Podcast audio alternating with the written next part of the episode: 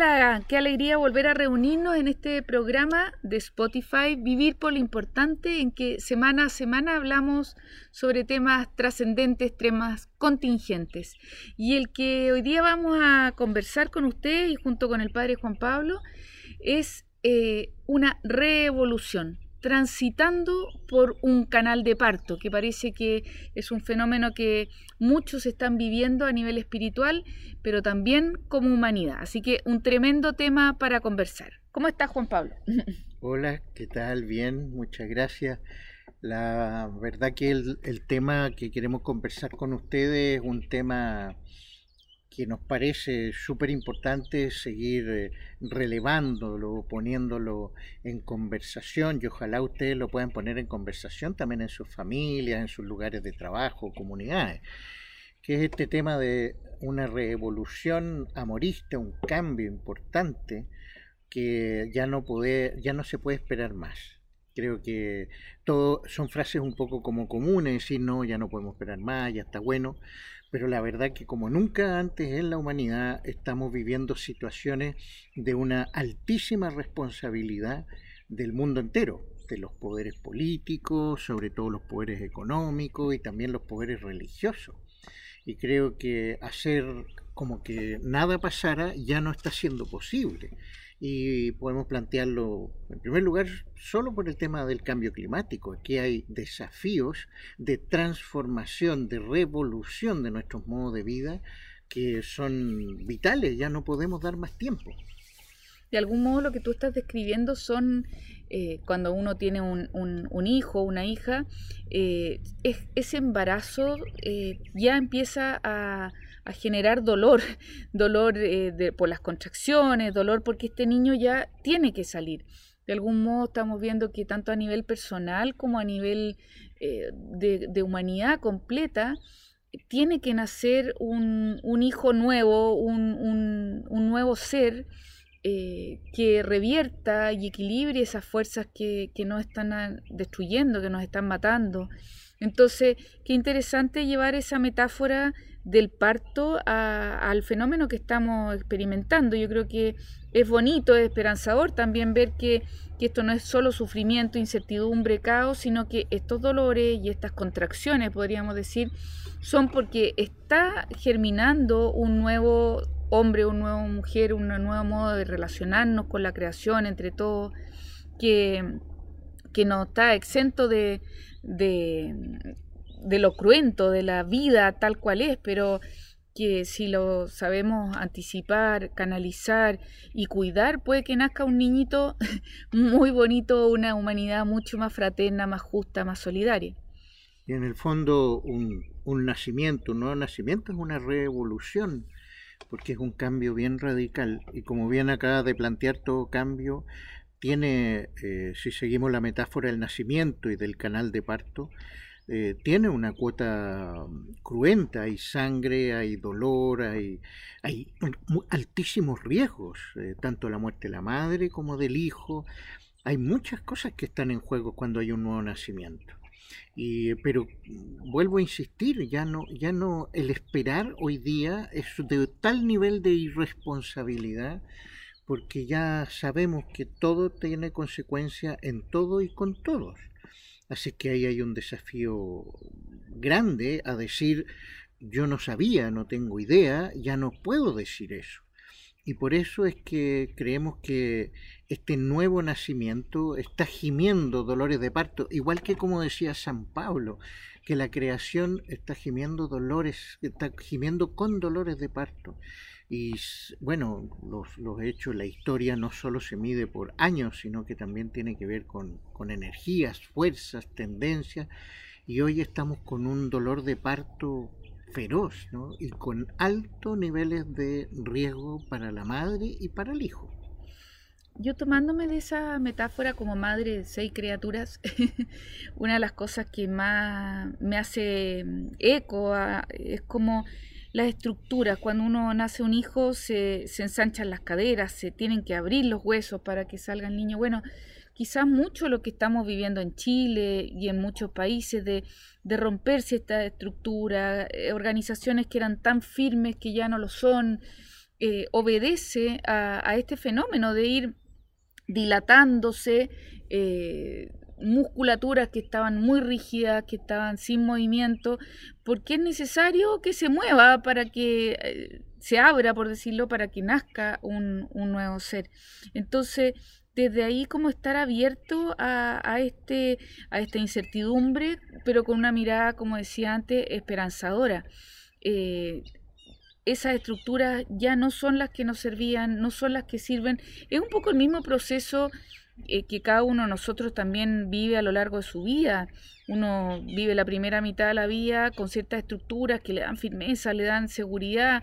Uno cree que está ya listo, pero llegamos a la mitad y nos damos cuenta que eso ya no nos llena, que eso no está bien, la famosa crisis de la mitad de la vida, que es una oportunidad para nacer de nuevo, para revolucionar en el amor verdadero a nuestro verdadero yo y morir al ego. Entonces, ese proceso que es de cada uno de nosotros, bueno, lo está viviendo también la humanidad y en la medida que sumemos esa energía, la personal y la, relacional, la que todos eh, eh, ponemos en el sistema por, por, el hecho de existir, eh, podemos cuidar mejor este embarazo, que como decías tú, Juan Pablo, sea de menor riesgo, que que, no hayan tantos daños colaterales.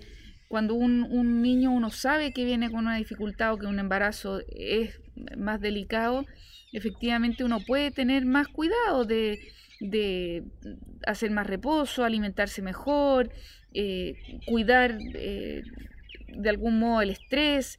Bueno, son cosas que nosotros como personas y como humanidad también podemos cuidar hoy día. Yo creo que la responsabilidad social eh, es tan importante como la responsabilidad personal.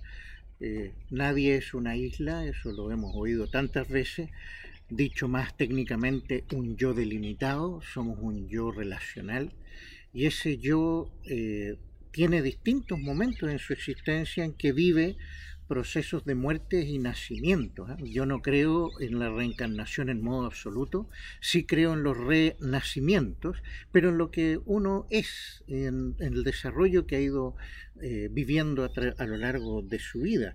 Yo siento que esta revolución, renacimiento, eh, mm, tiene dolor, ciertamente que tiene dolor, pero después del nacimiento, toda madre que vivió, padre que acompañó el dolor con toda la ansiedad, la angustia, el miedo, como que después se olvida porque el gozo de ver la criatura es tan grande que pareciera que todo dolor vivido valió la pena. Y creo que desde esa perspectiva personal de mirar los procesos personales que, que cada uno les toca vivir en su vida, lo más peligroso es la evasión. Y creo que eso mismo se puede aplicar a la sociedad hoy día del consumo, la sociedad de la producción, de la imagen, del rendir, porque al final eh, como que viviésemos de espaldas a la realidad cotidiana. Y creo que el gran desafío para nosotros es cómo, cómo hacer que los procesos tanto personales se transformen en, comunitarios, sociales y los sociales en personales. Ahí ese baile, ese juego, esa tensión a manejar es importante. Pero vuelvo a insistir, esto no es fácil, esto es como cualquier nacimiento, pero lo más, vuelvo también a insistir, lo más peligroso es adormentarse en un paradigma que ya no da para más. Nuestro sistema mundo, nuestro planeta, no da para más con este modo de vivir la vida. Bueno, en ese sentido, si cada uno de los que nos está escuchando le hace eco este, esta revolución que está renaciendo, creo que es importante estar atento a ciertos riesgos eh, voy a llamarlo con la metáfora que hemos utilizado en este programa, ciertos riesgos de abortar un proceso así, ya sea social o personal, que tiene que ver, por ejemplo, con el querer volver atrás. Eh, es como, como el pueblo de Israel cuando ya estaba en el desierto, en ese momento que uno dice, uy, ¿para dónde va esto? Bueno, ¿por qué no volver atrás a Egipto, donde teníamos seguro ajo y cebolla para comer? a la esclavitud en el fondo. Yo creo que es un riesgo muy alto de todos los que sienten que eh, les está pasando algo eh, desconocido, que, no van por camino seguro. Y lo segundo, que yo creo que también es, es una tentación fuerte en estos momentos de incertidumbre, es creer en falsos ídolos o dioses, creer que, no sé, la ciencia es la que nos va a salvar de esto, la tecnología, que claramente son buenas, pero el, la revolución es una revolución del alma, del espíritu, es algo mucho más profundo que una vacuna o que, o que una solución económica. Entonces, qué importante estar atento a que ese proceso que ya se ha despertado en nosotros, ya está la contracción inicial de que esta guagua quieren hacer, eh, que no nos resistamos y que lo canalicemos bien el proceso. Y ahí es donde hemos ido aprendiendo como humanidad, por ejemplo, en la línea de la salud, que no basta ir al médico cuando uno ya está mal, sino que también hay una prevención. Y creo que eso parte de lo que tú decías, lo importante es no esperar que se caiga todo, sino que actuemos, seamos proactivos en este proceso de renacimiento a un mundo nuevo.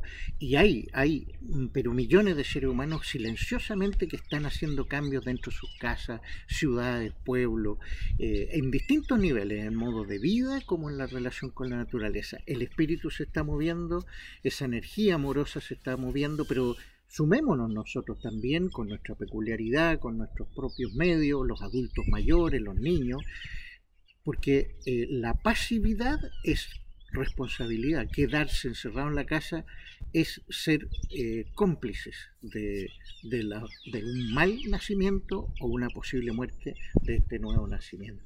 Además que esta guagua ya está adentro de la, de la, de la guata de la humanidad y en la guata de cada uno de nosotros. Entonces es como cuando una guagua ya se pasa de largo de las 40 semanas, lo único que le pasa es que la guagua se empieza a dañar y la madre también.